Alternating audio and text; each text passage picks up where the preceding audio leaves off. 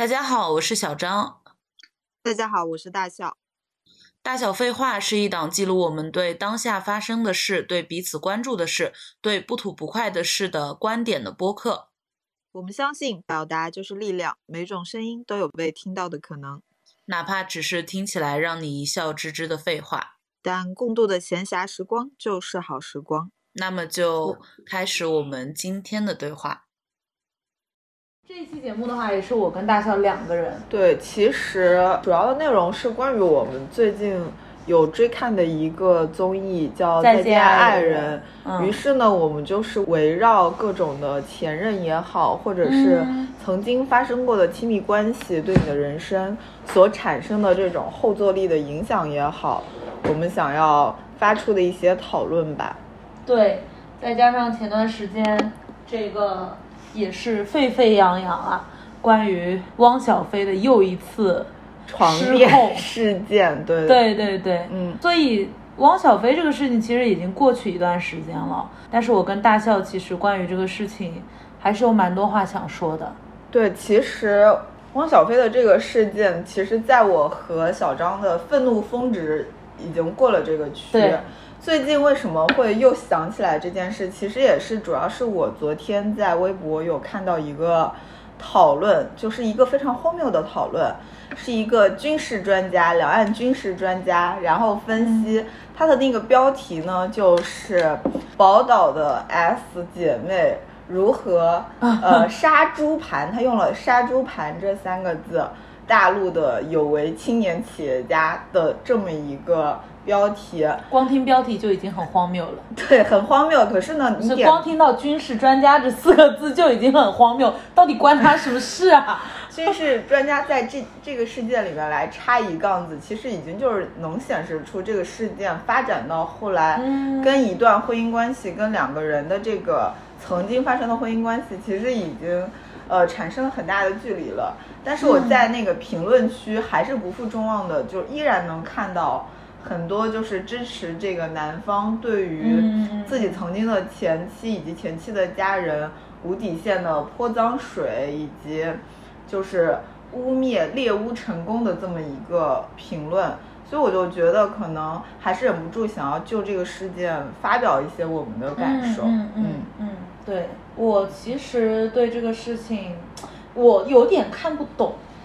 因为我觉得这个事情怎么说呢？我们昨天在讨论这个事情我们要聊些什么的时候，嗯。我竟然一时不知道我需要说些什么，这个就很像有一个人非要跟我说一加一等于三，我反而不知道怎么去跟他解释。这么板上钉钉的一件事情，汪小菲婚内出轨，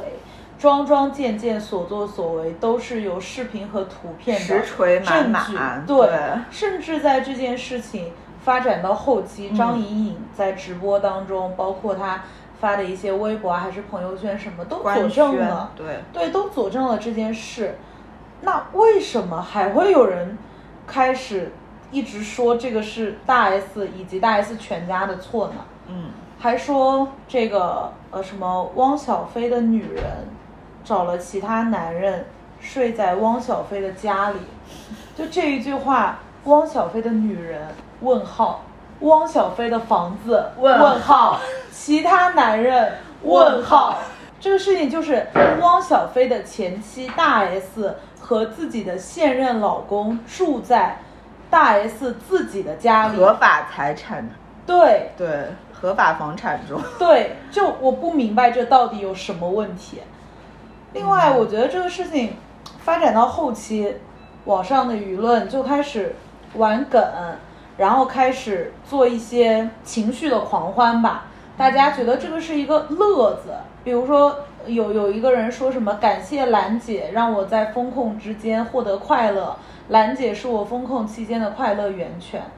然后大家好像很多事情都开始不止这一件事儿吧，就是找乐子的心态、玩梗的心态，已经掩盖了这件事情本身的最基本的是非对错和黑白，完全忽视了在背后有真实的人因此受到伤害，而这个人其实什么都没有做错。我觉得这个其实是我们这两年，就是与两性也好，或者是男女婚恋这些社会事件有关的新闻报道里面，已经频繁出现的一个现象。对，就是群众的情绪到最后，呃，他们认为一一则新闻，即使它的本质是社会新闻，嗯，但在他们心里，这件事最大的价值是娱乐新闻。对对对。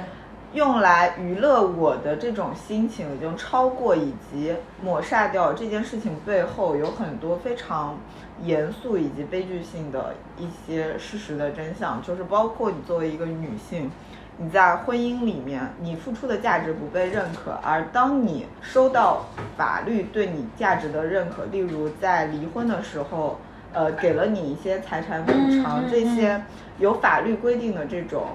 判罚之后，你的这些所得是得不到社会的认可，或者是得不到社会的满意的。对，你依然会被定上另一个耻辱柱，就是呃，如果你是一个聪明得在一段婚姻里得到收益的女性，你就没可能是一个好女人。而且这件事情其实发展到让我觉得恐怖或者是有点可怕的阶段，就是在这个事件的后期。民众开始人声鼎沸的去支持汪小菲。嗯，我觉得在这件事情的背后，其实呈现的是一位女性她在发展亲密关系的时候，民众对她的判断所表现出的容错率之低，包括是这个整个社会呈现出来的。就是我们假设，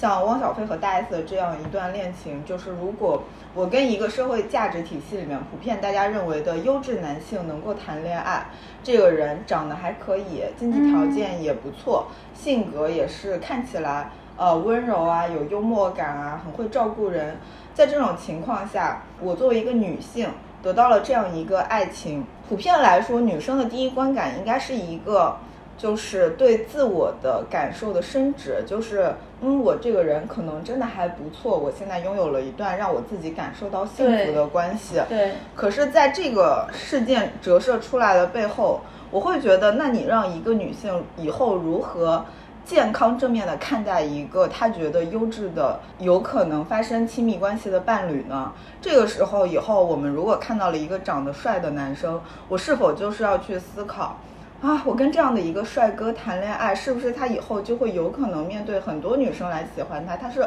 最有可能出轨的人呢？嗯，如果我跟一个经济条件很好的男生谈恋爱，我是不是要去思考他到底是真富豪还是假富豪？嗯，他到底是真有钱还是假有钱？嗯，以及我跟他在一起要怎么才能显得我并不是为了他的钱？对。然后这个温柔的男生，如果他的个性很好，那么假设我跟他在一起谈恋爱了以后，他其实是一个背地里可能情绪很不稳定，或者是在家庭之内跟在家庭之外呈现出了不同的性格。而这时候，当我成为了一个受害者，我是不是就得还是得第一时间去面对别人的指责，说为什么你跟他谈恋爱的时候没有看清他的真面目？如果我要带着这些所有的预设的包袱。去开始一段爱情的话，我觉得这也太荒谬了。这个时候就是怎么说呢？两个人开始一段感情，是一个双方袒露自己内心的过程。我要向你展示我的真实，展示我的脆弱，展示我觉得有可能受伤，但我希望你能拥抱的那一面。可是现在的这种舆论环境。对女性的这种严苛的判断力的要求，使你在发生爱情的时候，你得不断的去预设一个最坏的结果。我觉得这种，这种给女生的压力和对她的要求是非常不公平，而且是非常残酷，嗯，以及荒谬的，是对于婚恋的关系以及两性的市场来说都是非常糟糕的一个事情，它所带来的影响。所以这个是。让我有最直观的感受，很不好的一面。嗯嗯对，简单来说，就是通过这件事给我们感受到的社会舆论环境，让我们觉得，如果我选择一个伴侣之后，如果出了任何的纰漏，我是很难受到保护的。嗯，对吧？就是整个社会机制给我的。抗风险的能力是非常的脆弱的，没错。所以，我如果真的选错了人，可能我真的就会进入深渊，而社会没有这个力量把我托起来，甚至他们还会进一步的去把我推下去。而我觉得可怕的是，这种要求只仅限于对女生，对，而且且我认为女生在一个家庭中间，她的付出本来就是有一些是很难被看见的。嗯大家对于我怀孕生孩子，有可能放弃自己的职场机会，以及对身体带来的病痛，嗯这些内容是不支持女性觉得这些付出是要变现的。一旦当一段婚姻面临解体，有人拿这件事情说我应当获得金钱补偿，很多人就会觉得你在利用你的女性器官去牟利。嗯，这个时候你就会被打入一个反面角色。嗯你你似乎只有作为一个全面付出了自己的身体与社会价值，然后净身出户的悲剧性的好女人，才可以嗯在婚姻的舆论战场获得一点点的犒赏。我觉得这件事情就很荒谬。而且这个犒赏没有任何意义、啊，没有任何意义他可怜你，他也不会给你钱啊，或者怎么样。而且我就觉得离婚这个事情，本来我觉得这个其实本来是一个很明晰的事情，就是离婚了之后，我跟你就没有什么关系了。如果我们有小孩，就共同抚养小孩，该给钱给钱，还是该干嘛干嘛。本来这个机制其实是可以给人一些保障的，嗯对吧？就是可以给我一些婚姻失败的机会的。嗯但是这件事情会让我觉得，即便大 S 已经是一个明星了，她已经有很多力量了，她也很难让一段失败的婚姻很体面的收场，就是清清爽爽的就这样断开。她还是要不断的被前夫一家纠缠。我自以为很帅，只干了女人大声，成天无所事事也不努力，失恋了就要回家。我真的很讨厌你消失在我的眼前，我听到你就心烦，拜托让我休息一下。嗯，我想到这件事，其实主要是因为，因为是小张一开始在追看《再见爱人》这个节目，嗯那在这个节目热播的初期，其实也是这个床垫事件比较闹得沸沸扬扬的嗯这么一个阶段，嗯就让我会忍不住把这两件事情联想到一起。其实我觉得大小事件也算是一个再见爱人，就是相当于脱离婚姻关系的两个人，因为一些不得已的关系，他们得重新开始面对面对。对，他给我的感受就是，就这种情况的再见爱人，可就是千万别来了吧。对，就我觉得汪小菲以及他的家人，就是非常典型的利用了，就是我们俩在作为亲密的爱人、婚姻关系以及家庭成员这个过程中所掌握掌握到的你的弱点，例对如你因为生病在吃药，例如你可能有情绪不好的时候，你会喝酒等等，嗯嗯嗯，这些东西如果作为有底线以及有道德、有体面的两个恋人双方的话，这件事情就是我们在相爱的时候袒露脆弱与真诚的一部分。可是对于没有这些东西的人来说，它就会变成一个背刺你的武器。对，所以我就当时我会觉得，就是在这个事件发生的时候，这个节目也在播嘛，我会对这个节目本身有一种抗拒的心态。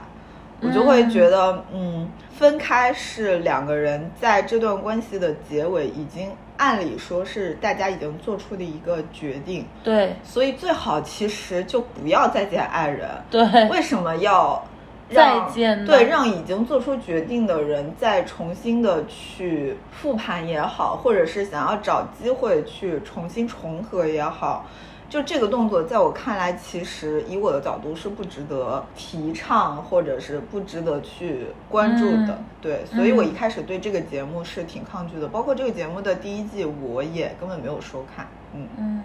第一季我也看完了嘛，但第一季其实让我有很不舒服的地方，嗯地方就是，嗯，我我我觉得其中的一些嘉宾没有被尊重，就是那个作家的前妻，嗯，后面又做做了歌手的那个嗯女、女生，嗯让我感觉很奇怪的是，刚开始他们参加这个节目的时候，慢慢暴露出了一些问题。那么在后半段，可能大家达到了某种程度的和解吧，所以开始比较和平的相处，只是作为朋友想完成这趟旅行而已。但是演播室的嘉宾开始就是好像在屎里找糖吃。就比如说，老王和朱亚琼。其实我觉得，对于朱亚琼来说，她就算在她的婚姻中，她曾经再幼稚，或者有再多的缺点和问题，他其实是想得很清楚的。我坚决不可能复婚的。那他来这趟旅行的目的，其实他就是想给自己时间这么长的一段感情和关系画上一个句号。嗯并且我通过这个，我认识到自己之后，我开始我新的生活。那么，在我的观感，就是这个女生也许有问题，但是如果她想要改正自己的问题，第一步就是她必须要离开这个对她来说有毒的男人。其实演播室的嘉宾一开始是有明显的看到这个男人的问题的，但是到后面舆论的风向开始让他们去复合，嗯不仅仅是演播室的嘉宾开始说，哎呀，其实老王挺好的。跟他一起旅行的其他的几位朋友都开始跟他说，其实你还是离不开老王的。其实还是你离开了老王，可能你也会遇到很多问题的。如果我是朱亚琼，我会非常的生气。嗯，就是难道我没有意志没有没有没有得到尊重？难道我来这个节目，我不可以是抱着我要分开的心情吗？就是我没有做这个选择的权利吗？还是说你们认为我不是一个可以做出理性选择的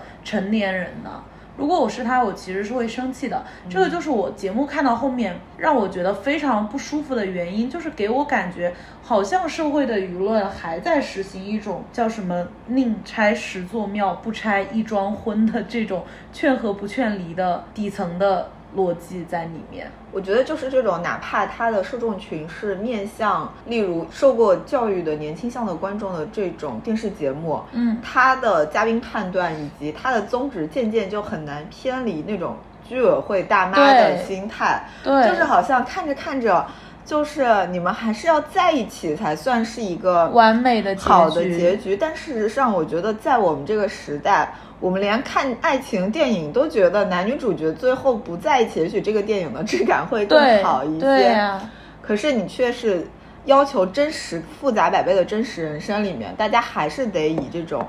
就是 happy ending 作为一个你认为圆满的标志，我觉得是很可笑的。对，嗯，而且我就以我自己的体会，比较排斥这种节目的一个原因，是因为我是感觉，本来是我自己的经验，我是觉得再见爱人就有可能是再一次失去爱人，因为嗯这个再见其实表示是一个你们中间一定有一个时间上的空缺，嗯这个时间是表示你跟你。的曾经的爱人，你们俩一定是就是在成长，或者你们俩的年纪是在变大的。我觉得更年轻时候，你们双方对彼此的感受一定是更纯真也好，或者是更纯粹、更饱满的。当你就是渐渐离那种成熟的大人越来越近的时候，你回头再去再见爱人，试图想要找回曾经的美好或纯真，或证明其中的意义是很不可行的。这个人有可能就就离你印象中的那个美好，或者是完美，或者是更符合你对你曾经那段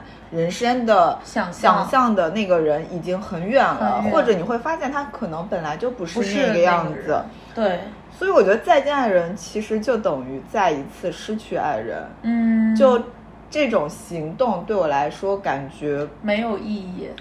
不可能有理想的结果。嗯，就包括呃，我小张最近就是也是第二季的这个节目，我们俩比较同步了。嗯我们也是看到其中就是卢哥和苏诗丁的那一对、那一对伴侣，他们两个其实并不是抱着复合的心态来的嘛。嗯然后试图在这个旅程里面寻找我们两个分开时没有解开的心结。嗯，但我其实就觉得，就是这个心结解不解开，其实有没有意义，我不好去替他人评说。但的确，在这个节目进行到这个时段的时候，我们已经发现他们俩发，他们俩已经意识到对方不是彼此认识时那个最那个好的人了。嗯所以我觉得这种节目进行到这种时期的这种真相，会挺残忍的。就对人的感受来说，并不是一个有注意的东西。嗯，我自己的观感是这样的。嗯其实，呃，卢哥和苏诗丁呢，他们在第一期的时候都有说自己为什么来参加这个节目嘛。其实卢哥为什么来参加这个节目，在我这儿就还不是非常清楚。嗯他说他是为了赚钱，可能是为了提高知名度，嗯这个理由应该也是理由之一。但我现在还不确定是不是他唯一的理由。嗯呃，苏诗丁其实说的我挺能理解的，因为毕竟他跟卢哥有过八年的感情的生活，结果他们离婚之后，两个人完全就是陌生人，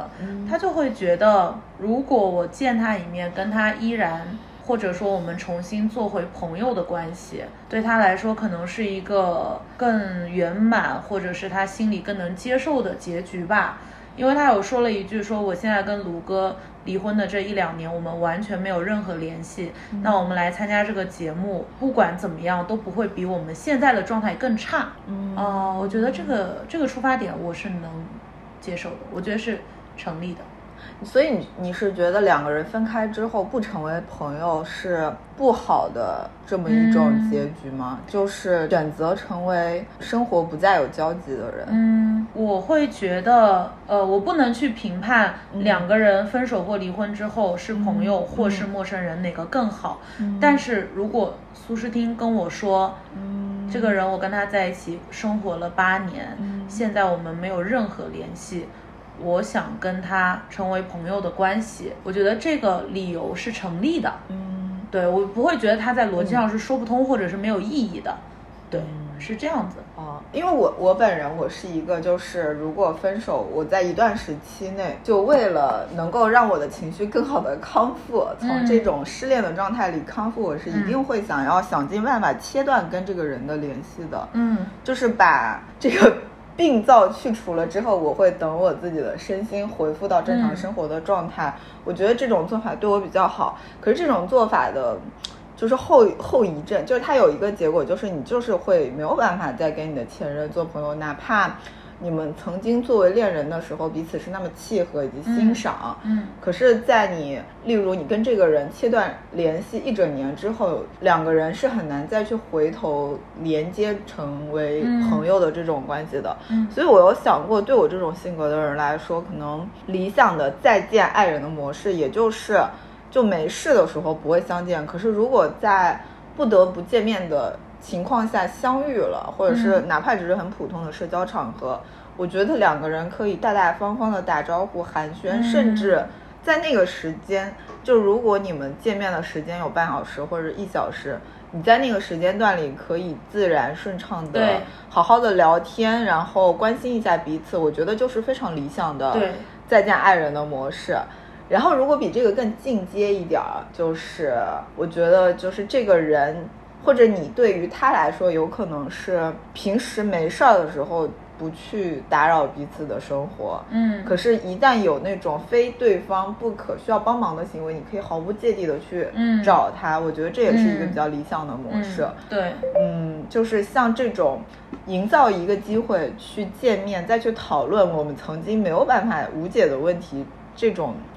情形对我来说其实是有一点点没有必要。对，而且嗯会以你的性格来说，会给你造成很大的负担，就整件事都会，对情它就会绪上的负担。会成为你生活里就像，但是因为这是一个节目啊，就是嗯它可以当成一项工作去理解，嗯，就是我们就抛除工作的对对因素，就是你的生活里突然多了一项项目，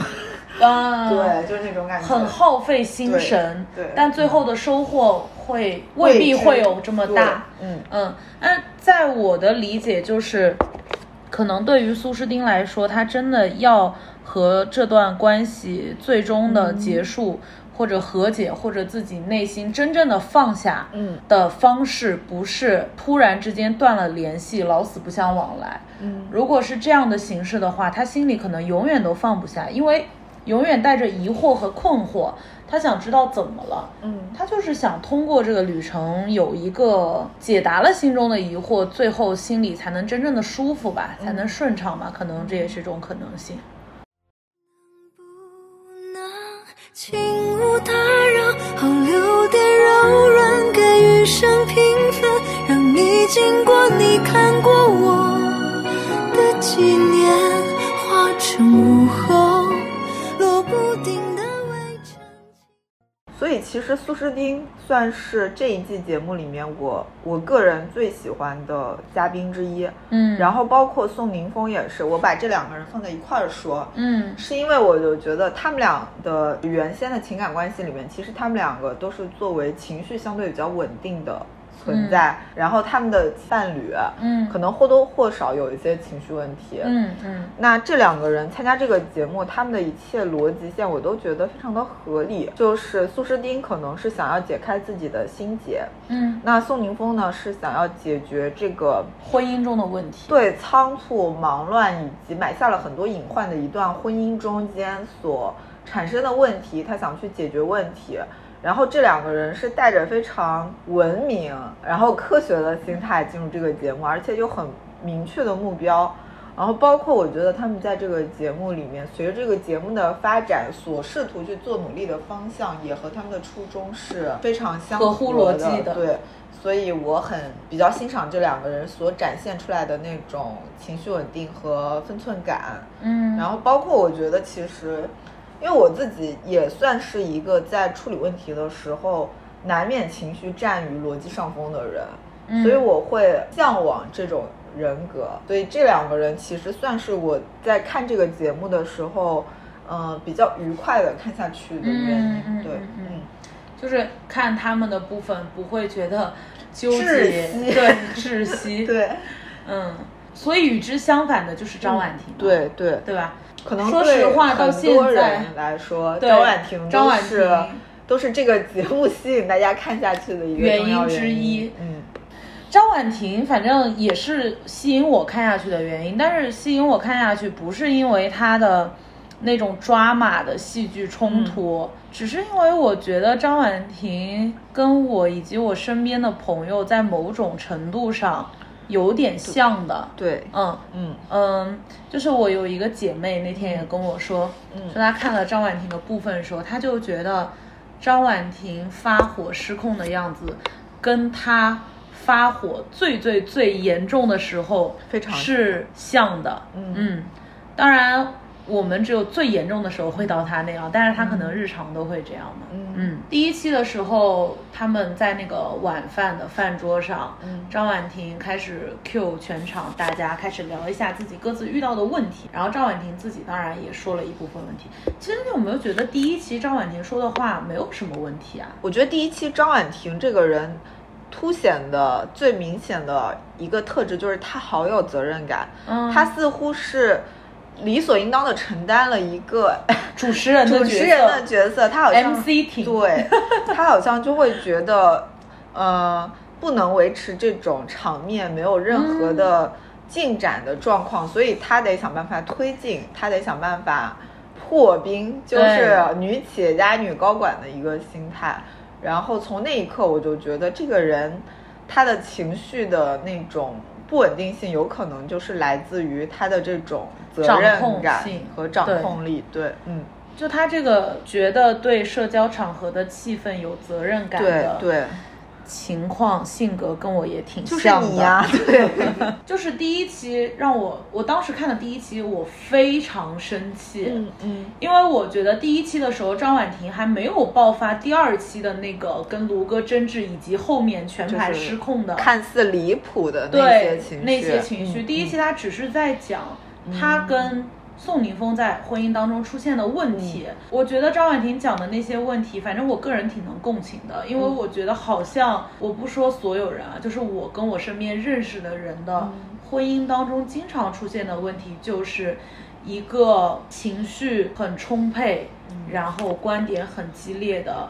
妻子和一个沉默的丈夫，很多的争吵的过程中，为什么愈演愈烈？嗯已经不是当初发生的这个事情本身了，而是在这所有的过程中，这个丈夫表现出来的态度。嗯。嗯，但是我不知道为什么演播室的人开始疯狂攻击张婉婷，嗯。我当时非常生气。然后那个黄执中跟沈沈一一菲菲，嗯。两个人开始一唱一和，开始甩各种词给张婉婷戴帽子，什么操控事实、嗯。PUA、精神控制，这些非这这些指控是非常非常严重的。嗯。我不知道为什么他可以从短短的短短的几十分钟，甚至是我觉得我没有看出有那么大的问题的几十分钟当中，去给一个女生扣这么大的帽子，我我觉得其实我感觉啊，我们观众去听这种所谓的专家讲话的时候，是需要保持高度的警惕的，因为他们有这个能力去把一些也许没有那么站得住脚的观点去包装的非常的有理有据。而其实作为这些嘉宾，特别是这些所谓很会讲话的嘉宾，他们是需要保持自己说话的慎重的。客观中立。对嗯，就是你要对你表达的观点有敬畏之心，因为你知道你现在的这个角色，你说出口的话是可以影响非常大的舆论的，你甚至会导致观众对这个嘉宾呃网络暴力。事实上已经发生了。事实上后面就是发生了。对，那为什么他要还是要去讲这些话呢？嗯因为我觉得他们想要证明自己是一个很有观点、很会洞察人心这件事情的欲望，已经超过了他们认真的去体察当下的情况。就我觉得这个其实是一个很值得大家警惕的事情，所以第一期的那个演播室里面，我就对郭采洁非常有好感，嗯因为在在场呃黄执中和沈一菲一唱一和的高密度输出之后，郭采洁郭采洁有说一句他觉得不至于是不至于那样，对，对他觉得张婉婷她一定心里也有受伤的地方，她一定有她的原因。然后我就觉得这个女孩子是对女生有很多的呃共情力，来自于女生之间互相的爱吧，和那种我能看到你的这种情绪，并且她在当下已经被这两个人操控的场域中，可以把这个话讲出来。我其实觉得是我我们撇开这个节目内容本身，就是聊这个演播室里面的嘉宾表现嘛。嗯我其实是觉得，我们把演播室当成一个小职场来看的话，对其实黄执中与沈一斐和郭采洁之间，他的角色是有差的，所以表现出他们对于这个内容的输出的那种差异。黄执中和沈一斐，我觉得其实本质是有一点儿像那些自媒体人，他们在给自己的宣传领地做输出的时候，喜欢用很大的、很严重或者是显得比较高端的字眼，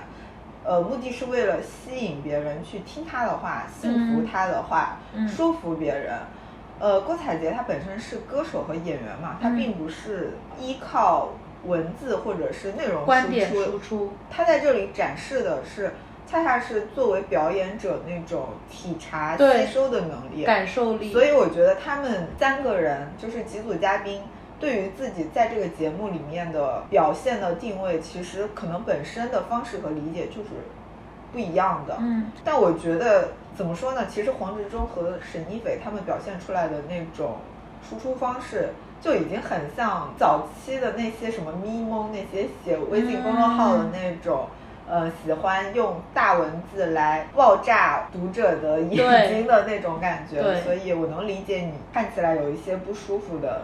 这种对心情。而且他这这一季，因为第一季有维嘉嘛，嗯就维嘉是一个能力还蛮强的主持人，嗯他会控场，而且他会尽量的让场上的形势不要太一边倒。但是这一季好像有期望让易立竞去担任这样的角色，嗯但是我觉得他并没有很好的担任起这个角色。我觉得易立竞他是一个单向输出王者，就是你嗯让他一对一的跟别人进行沟通以及挖掘一些内容的时候，嗯她能力很强。对但他不是一个就是群攻的人，他不是一个在场面开始混乱以及爆炸的时候，他可以迅速控冷却的那种人。所以我觉得可能要换一个。对，我反而觉得这个节目想让承担这个职位的是胡彦斌，嗯，他好像是，但他这个人，我觉得他的发言个人情绪也是非常强的。我觉得胡彦斌有点厌女，他有点厌张婉婷是女，对对对对，是我不知道他遭遇了什么，我一些觉得排异反应。他后面说的一些话，其实对，就是你作为演播室的人，你不能讲这么不公平的话，嗯。嗯，然后刚刚小张说张婉婷和她身边的很多姐妹很像，这个感受我是非常赞同的。我觉得张婉婷跟我身边的一些工作和生活能力比较强的朋友，嗯甚至是我的一些女性长辈，嗯我都能在他们身上看到张婉婷的一些嗯。特质，不管是就是对于情绪的无力宣泄，还是在处理事情的时候那种控制欲极强的掌控能力，嗯我感觉都是似曾相识的。嗯嗯，给我的感觉，他们有一个共同特点，就是呃，他们的人生可能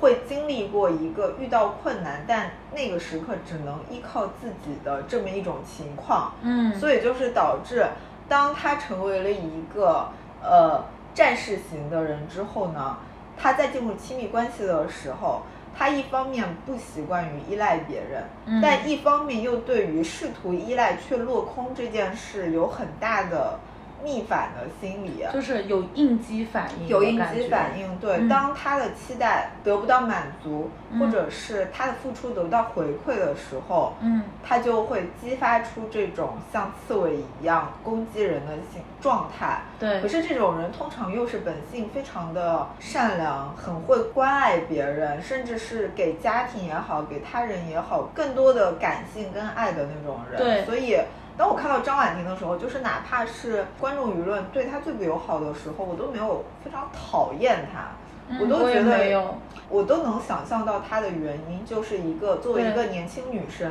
在进入爱情的时候，没有来得及享受一份爱情完整的甜蜜、美好、轻松的那些内容，就直接的进入怀孕生子，成为母亲，成为家庭的支持者，嗯。然后支撑整个家庭的运行，甚至有可能得去帮助自己伴侣的事业等等等等，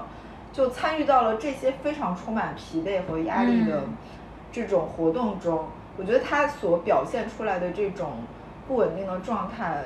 很很好解释，就是很难理解，对对，而且我觉得张婉婷，嗯，最新一期嘛，嗯。她有说她某种程度上想在这个关系中嗯成为一个牺牲者和奉献者这样的角色。给我的感觉是，张婉婷只有把自己定义为牺牲者和奉献者，她才会在关系中找到一种安全感。他会觉得自己只有这样才有可能换取爱，就对是那种感觉。对嗯但是其实这样的心理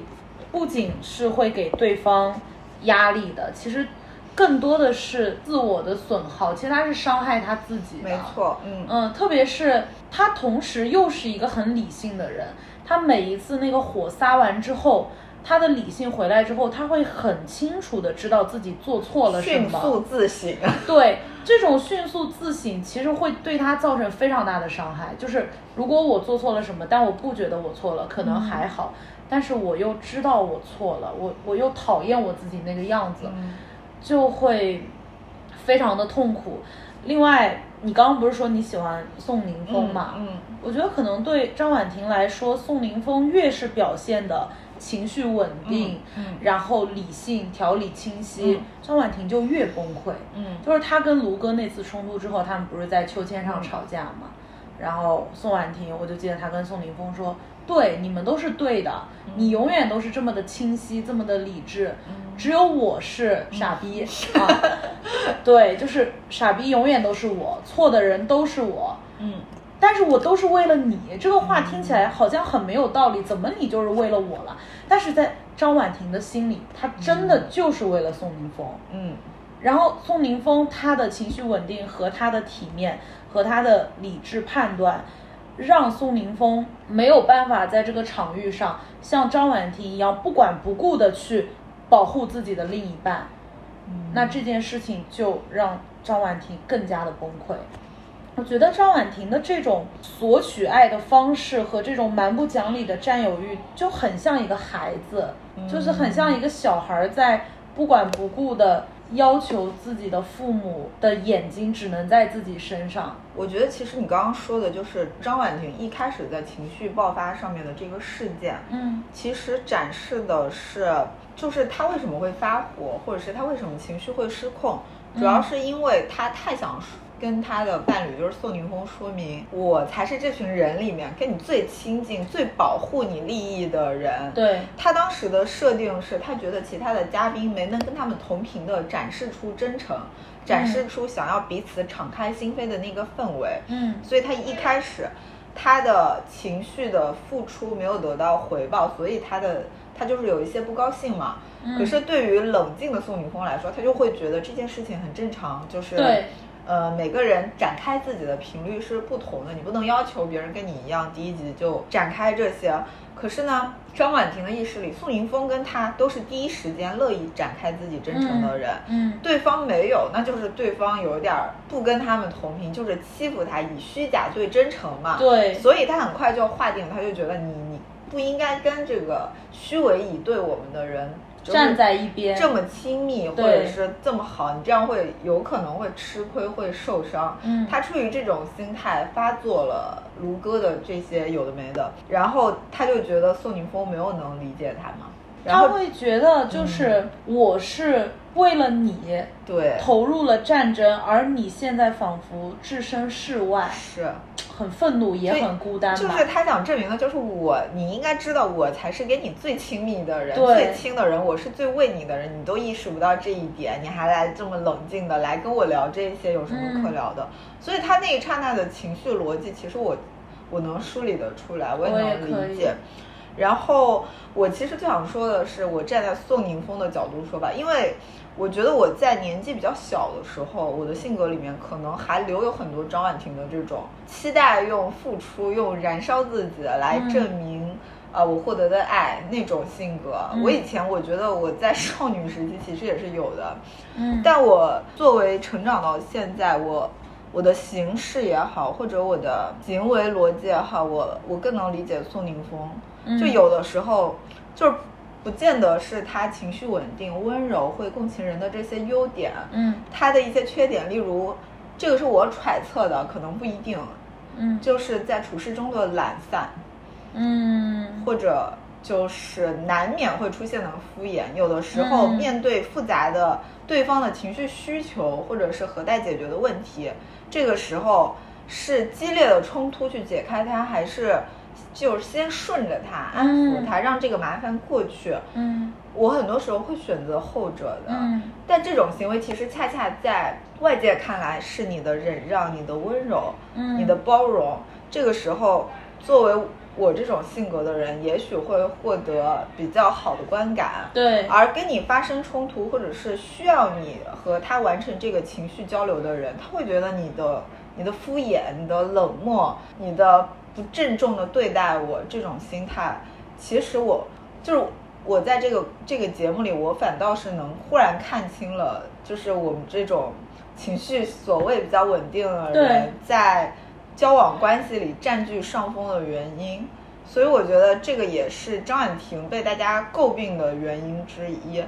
不是她做错了，而是这个情况在外界的观感并不在她的掌控之中。嗯，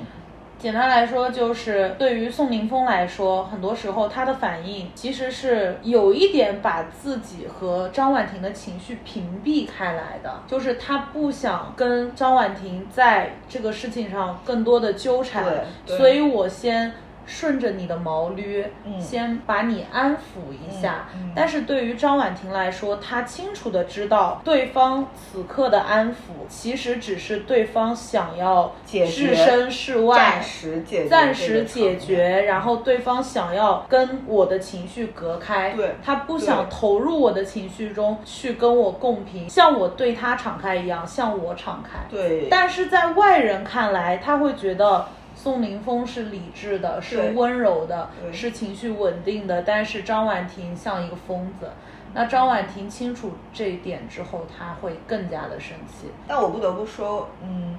就是张婉婷，其实她的性格上来说是非常勇敢的人，包括我们刚刚说到的，她就是可以这么随时随地的敞开自己的情绪。我觉得有些时候这样的情绪是挺血淋淋的，嗯是充满伤痕的，比很多性格比较。内敛或者是正常一些的人来说，这些东西被看到是非常尴尬以及让人不舒适的。嗯这么一个行为。可是对他来说，他为了根本性的解决问题，他是不介不意在意去做这种动作的。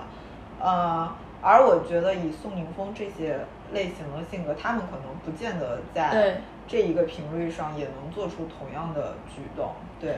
你不觉得就是最新一期那个易立竞采访张婉婷的时候，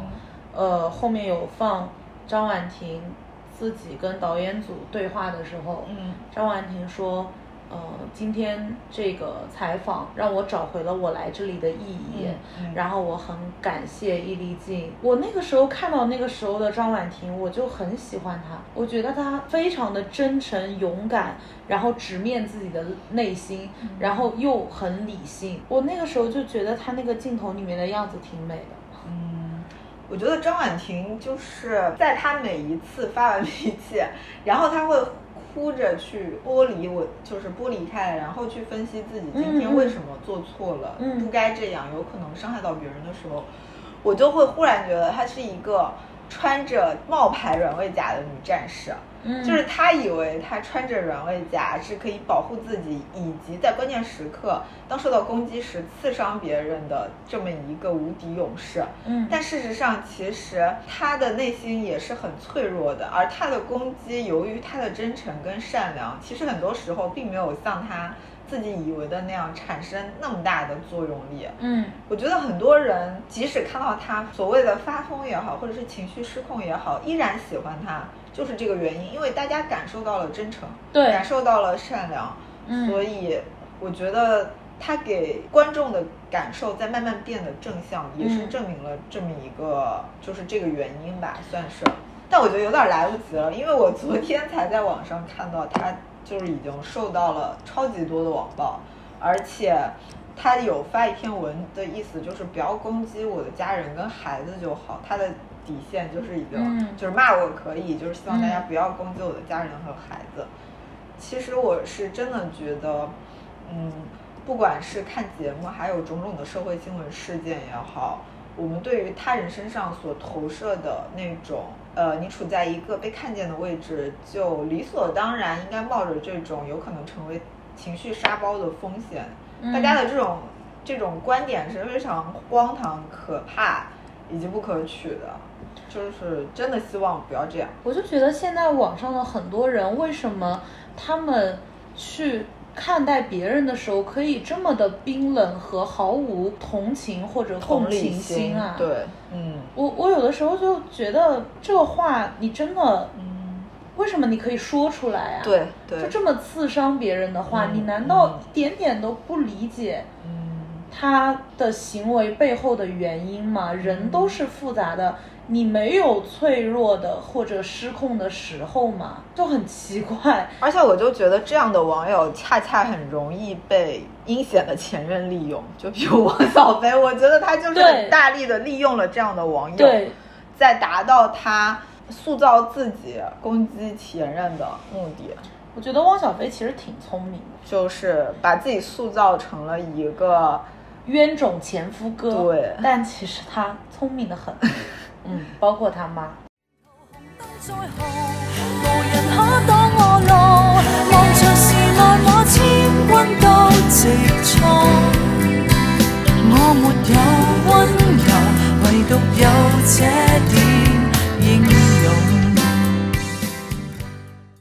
你有没有发现？我覺得張婉婷目前的情況，或者張婉婷和宋寧峰他們的關係的形態，嗯其實也是宋宁峰一部分的呃态度或者他的行为造成的吧。这不是一个人的责任，而且我相信宋宁峰在这段关系中，就算受到了一些伤害，嗯。他也受到了非常多的收益。嗯嗯嗯，然后我觉得宋宁峰他好像就喜欢这样的女的，嗯。呃，因为他前任，他前任是齐溪嘛，嗯。呃，以我个人的一个观感啊，因为宋宁峰嗯不是会说他跟齐溪真的太像了嘛，可能齐溪也是这样一个稳定的，对。然后可能相对波澜不惊的人，嗯。但是他们的婚姻就走不下去，嗯。然后张婉婷这种近乎于失控，但是又很丰沛的爱和保护，以及她为家庭做的这么多的事情，对于宋宁峰来说，他其实是离不开这个的。我有的时候觉得宋宁峰虽然他年纪比张婉婷大，他有的时候像一个很需要母爱的小孩儿。我不知道你记不记得易立竞采访宋宁峰和张婉婷之后，宋宁峰非常感动的，他要去抱抱易立他要去抱易立竞，我觉得他那时候都快哭了。就是忽然有人懂了对我，然后把我说不出的话都给说出来了。然后嗯他说他看到易立竞的那个样子，他觉得很像他妈妈。所以我觉得宋宁峰这个人，他内心深处他就是需要一种强大的女性给他的保护和爱。嗯那其实这个东西张婉婷是可以给他的，嗯只要其实他们需要解决的就是张婉婷的有的时候她的性格的偏执和她情绪的。呃不受控。不受控。那如果说张婉婷可以稍微控制一下这个，他们之间可以达成一种比较完美契合的关系。就是你刚刚说的这一点，说他们俩的关系走到现在的这么一个场面，宋宁峰要负责任。其实我觉得宋宁峰得负很大的责任，对呀、就是他们两个的问题，我觉得其中之一症结就是在于过早的有了孩子。嗯，我觉得就是让张婉婷怀孕宋这件事，宋雨峰就要负很大的责任。对呀、是我相信他们是没有在完全计划好的情况下迎来了新生命。还是我之前说的那个观点，就是对于一个年轻女生来说，没有体味恋爱中的百态，以及没有在恋爱关系里完全的拿捏住这个人的深层性格。就开始与他成为孩子的父母这件事情是冒了极大风险的。当然就像我们刚刚说的，张婉婷性格里之勇敢那种，嗯我相信如果不是这种勇敢的个性，换做另外一个人不会做同类选择，嗯就是，或者说他那种极大的冲动和热情。嗯嗯嗯嗯。然后我其实对宋宁峰此前的印象很好，嗯就是在这个节目之前，就是很多人可能不知道他的时候，我对他的印象还挺好的。嗯这个原因就是来自于他的前妻，就是他跟他前妻其实可能一八一九年之前就已经离婚了吧，嗯应该是。可是他们二零二一年还有一部共同合作的电影，嗯，就是他们两个人不仅合作的电影，而且在那部电影里面，他俩还演了情侣。嗯我觉得这种情况在东亚的情侣或夫妻中间真的是非常少见，就是两个人分手了还能合作，且还能演这种这种亲密关系的人物。嗯我就觉得，第一，这两位当然他们表演上来说很专业，专业这个是毋庸置疑的。嗯，我就觉得这两个人就一定是两个情绪非常非常稳稳定非常明白事理，拎得是清互相可以靠沟通理解对方的人，所以我对他们两个的印象就是很好，就他们两个还蛮好聚好散的。非常好聚好散吧，算是。这个节目里，宋宁峰所展示的他的那种温柔。对别人可谅解的那个部分，我觉得也已经挺珍贵的了。对对对而且其实我，我觉得他跟张婉婷是这个节目里最让我感受到爱意的对一对对，一对夫妻，我我看的时候，我恰恰我的脑海中就忍不住飘过那种那种弹幕，就是这就是人类可悲之处，就是一万个人里边，可能有九千个人就觉得这两个人别在一起过了吧，鸡飞狗跳的，然后彼此甚至会甩那种到刺伤大家自尊的这种狠话的地步，还能生活下去吗？可是恰恰你又能感受到他们俩之间就是真的洋溢着爱，我没错觉得，我觉得他们俩最后会复合。他们两个之间啊，百分之一百复合 不是可能。对，他们根本就分不开。而且我觉得，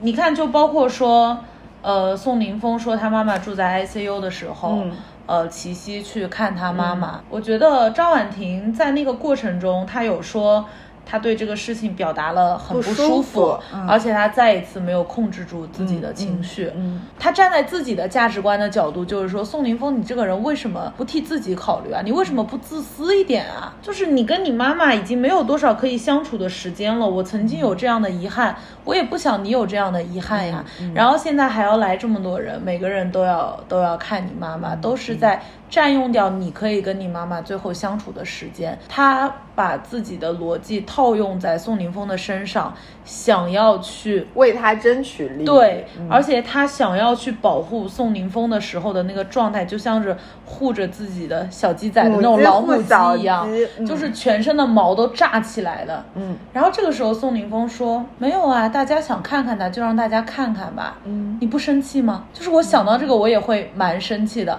哪怕宋宁峰跟张婉婷说：“哎，其实我也很烦。”就哪怕你这样说呢，但是你只是说：“哎，大家想看看他，就谁谁想见见他，就让大家见见吧，没事儿。嗯，就有一种一拳打到棉花上面的无力感。我其实挺能理解宋宁峰当时的心态的，因为嗯我不知道你记不记得他说过一句，他就说妈妈都已经这样了，嗯就是能让别人高兴一点儿，就嗯尽量让别人高兴一点儿吧。我觉得是一种人生至大的伤痛已经发生在我身上了，嗯他其实无法挽留这个母亲的离开。对，那他对于这种不可逆的伤痛，他已经绝望了。剩下来就是，哪怕再跟我妈妈多相处一个星期、两个星期，也弥补不了这件事嗯即将给我带来的巨大的黑洞跟缺口。这种情况下，也许跟我妈妈多相处一个小时、两个小时，能给别人带来一点儿满足，因为他们毕竟不是他的家人，嗯没有他那么强烈的情感需求。嗯他就是情愿就满足不了我，那还满足不了别人嘛？就满足嗯满足别人也是好的。嗯。我觉得他是这种心态。对嗯，我是可以理解宋宁峰的这种心，但是我也非常可以理解张婉婷站在自己的角度为什么会这么愤怒或者情绪失控的原因。就是我有的时候就觉得，当一个人为了保护你，为了你可能已经失态到这个地步了，嗯，其实这个是一种非常呃深深厚的一种爱吧，非常虽然它也很激烈，而且其实这个东西放在自己身上会觉得挺可怕的，但是也有它的可贵之处吧，嗯。就怎么说呢？就是善意没能回应到爱意，这个是一个遗憾的事情吧。对但这个也恰恰就是人跟人的差异之处所导致的。嗯，特别是张婉婷这样一个，因为她的可能一些童年经历也好，嗯她是非常需要通过奉献爱去获得爱，非常需要通过奉献和牺牲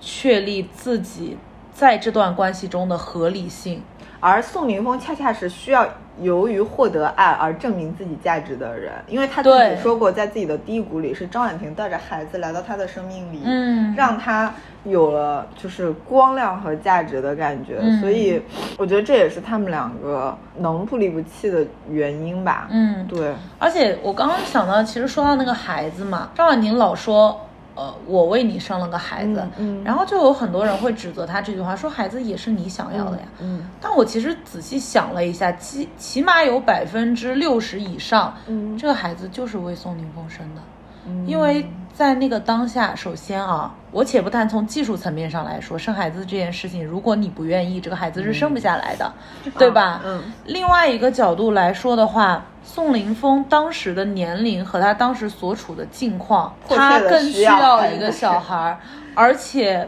你记不记得当时去医院检查？一开始医生说，其实没有怀孕的时候，失望更嗯失望的是宋宁峰，而且好像在张婉婷整个怀孕的期间，其实张婉婷有有过不想要这个孩子的，嗯是宋宁峰告诉她，呃，你可以把这个是孩子生下来，就是没有问题，一切都会好的。虽然说孩子不是为对方生的，是为自己生的。这个事情嘛，道理上是没有错的，但是人是没有办法仅通过这些绝对正确的道理去维持自己的生活的。嗯，我觉得还是主要是张婉婷本身她挺年轻的。我本人对于生孩子、生育这件事情，其实我能建立出一个比较正确的价值观。嗯、也是因为我学生时代看很多艺书的书，它就是有一个从八零年代延续至今的观点，就是告诉女生的，叫做千万不要说你你是为了。因为爱某个男人而生孩子，嗯你生孩子必须只能因为你爱孩子，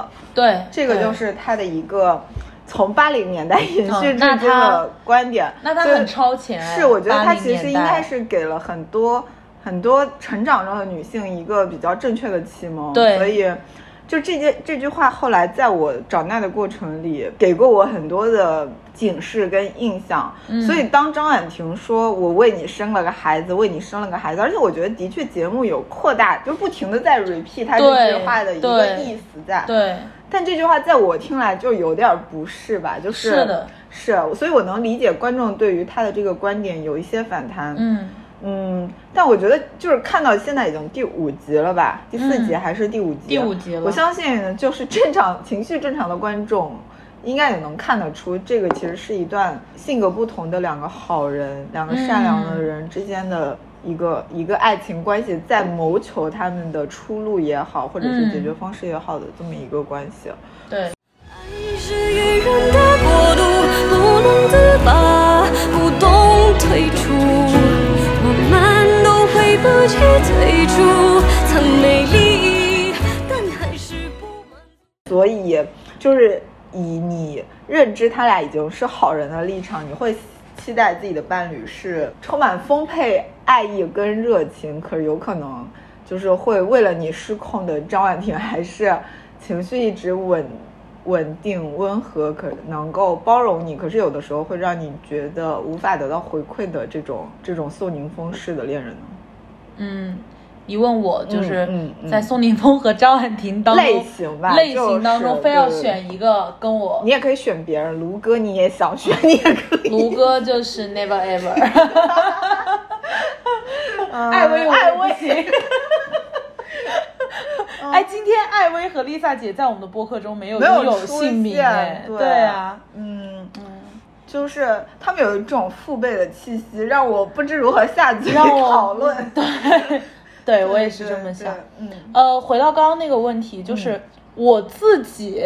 可能会选宋宁峰，的原因是我某种程度上啊有点类似张婉婷，哦但是我跟张婉婷不一样的是，张婉婷是可能她的童年有一些经历，让她的内心深处其实是一个非常没有安全感的一个女生。所以她的各种的作也好，情绪的激烈也好，都是来源于此嘛。但是我可能从小在我的童年生活中，从我的就是父母或者长辈中得到的爱是没有欠缺，是我非常确信，就是我永远都不会怀疑这件事情的。所以，我内在的情绪的底层是非常稳定的。我更愿意去做那个付出爱的人，嗯但是我不需要对方给我什么很特意的回馈，或者我需要去不断的证明，我才能确信他爱我这件事情。就我选，我认定了这个人，我不会怀疑他爱不爱我。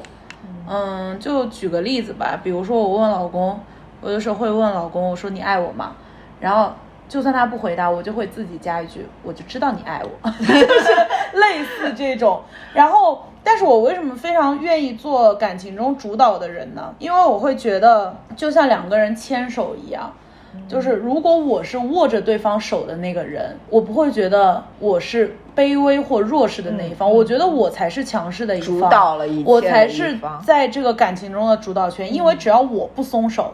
我们两个的手就不会松。但如果是手被握着的那个人，只要对方松手了，其实他们的手就松开了。我一直对于我在爱情中的主导和主动性是非常充满自信的，嗯嗯。然后我觉得，如果我跟张婉婷这样的人在一起的话，我们两个太像了，没有办。也不是像，就是某些程度上很相像。两个人都是强烈输出情绪的人，会没有办法相处。我的话，我可能就还是已经没有办法选择，就是情绪非常的浓烈而汹涌的那种性格的恋人。嗯到了我现在的这种生活状态以及身体的健康状况，我觉得平和就是第一要义，就是能够非常热烈的表达的爱情，一定是非常美好的。我觉得所有有过恋爱经历的人。一定都能够体会到那种怎么说呢，就是超越理智，超越你的行为规范，而你的情绪主宰你，忍不住需要表达，需要释放，需要去对一个人好的那种那种情绪之美，或者是嗯你被这样对待的时候的那种幸福感。我相信很多人能感受到，但这个东西一定是没可能长久持续的对，对，就把这个剥离开来，我觉得可以稳定的跟你沟通交流，能够了解你的所需，并且当出现问题的时候，能够以不要损耗精神的方式去解决掉，是特别重要的一件事。嗯，而且我觉得不破坏大家彼此单身的时候的那种生活生活节奏以及生活情绪也是非常重要的，所以我对宋宁峰以及苏诗丁这种性格的恋人可能会比较倾向，就是我的选择。嗯，你会不会觉得，呃，如果你们都是这样的人，你们之间的感情反而无法维系呢？我有我有交往过跟我的性格稍微相像一些的人，嗯嗯然后我觉得，因为我们分开其实是出于一些客观因素，嗯嗯然后彼此的情感上没有交恶。我现在如果回忆话，就包括我之前说，呃，我理想中的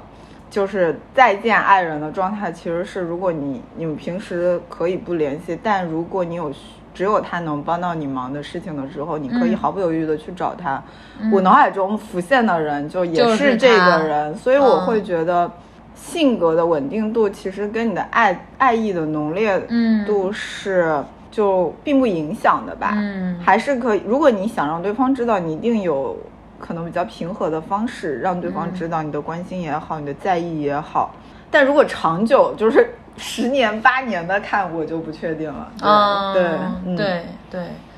所以其实整个我看完这个节目的感受，嗯，我觉得离婚不是一件坏事儿。一定不是。而且我就觉得离婚自由其实才是我们现在婚恋市场上应该真正倡导的东西。对呀对就是你想，如果对于我来说，我的婚姻就只有两个人一起，就真的待到死，嗯那其实这个是一个就是非常可怕的事情吧。就当我决定结婚的那一瞬间，我就没有一切的选择了嘛。就是一个大家常说的话嘛，就是离婚也好，分手也好，我这段关系是结束了，但你不能说我这段关系是失败的。一个关系的成功是如何定义的，在我这里看，并不是说白头偕老，而是说在我们的这一段关系的过程中，我们双方都从彼此身上收获到了更好的东西。那么可能当我们的人生走到一个阶段，对于我们两个人来说，我们都要分开走了嘛，我们有不同的路。那这个时候结束这一段关系，其实我觉得也未尝不是一个好的结局。然后我看这个节目有一个感受，就是我老公也说，就是他们好像非常喜欢把两个人的关系拿出来，用一种诊断的视角去看这里面有什么问题，那这些问题如何解决？只要解决了这个问题，呃，他们就可以重新在一起，或者继续在一起。那有没有想过，有的时候离婚是一个最好的解决的方法？嗯就是我为什么一定要为了这段关系去改变我自己，而不能为了不改变我自己而去结束这段关系呢？但是当我看这个节目的时候，我发现，呃，比如说大家非要让他们复合，或者非要去磕糖，这个给我感觉是违背了我对这个节目的期待的。这个节目原本它的形式是很新颖的，嗯我希望它有一些更加深度的表达，或者更加不一样的视角。嗯嗯但是如果你非要去聊他们怎么样才能复合，或者他们其实还是很甜，嗯他还是有一种回到我看传统恋综的嗯心情，或者我觉得这样的表达是把这个节目肤浅化和低幼化的。嗯呃，所以我希望第二季它到了后期能够不要让我有这个感觉吧。我觉得这个节目如果想要符合我的期待的话，嗯。最终应该展现的就是让大家能够非常明确的感受到，婚姻不是一锤子买卖。嗯。就当然它是人生一个重大的选择，可是老实说，就是在我们东亚国家，大部分的人选择的结婚年龄是二十五岁到三十岁之间嘛。嗯。因为要伴随着一个生育压力的情况，嗯。这种情况下，其实很多人一个正常的青年长到二十五岁，在我们东亚国家就能明确的知道自己想要什么样的伴侣，是跟什么样的人可以过比较稳定、长久，给人生带来幸福的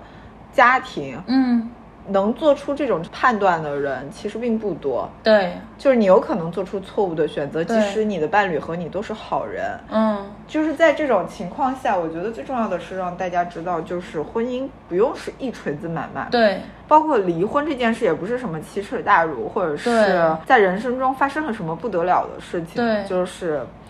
就是或者挥别错的才能和对的 相逢。或者离婚也不是我人生的一个污点啊。如果说这个人他能够清醒的感知到，好，我现在的状态没有那么好了，我的婚姻有问题了，这个时候我选择去离婚，有的时候反而会成为就是在我眼中这个人的加分项。对啊，我就觉得这个节目最好是他做到后面能传达离得好，离得妙，就对，就是很好了。我觉得对对对，嗯是这样的嗯。OK，那今天就是我们关于前任啦、破碎的婚姻关系啦，以及、嗯呃在破碎的婚姻关系中人的各种情绪啦的嗯分析，也差不多就是到这里。对，好啦，那就这样，拜拜，拜拜。嗯。再见，爱人，我的心已疲惫，只想逃脱伤痛的轮回。希望在我最后的目光里，你的眼睛仍是那样纯粹。再见，爱人，我曾这样无畏，渴望并不存在的完美，渴望我的爱不会被你轻易销毁。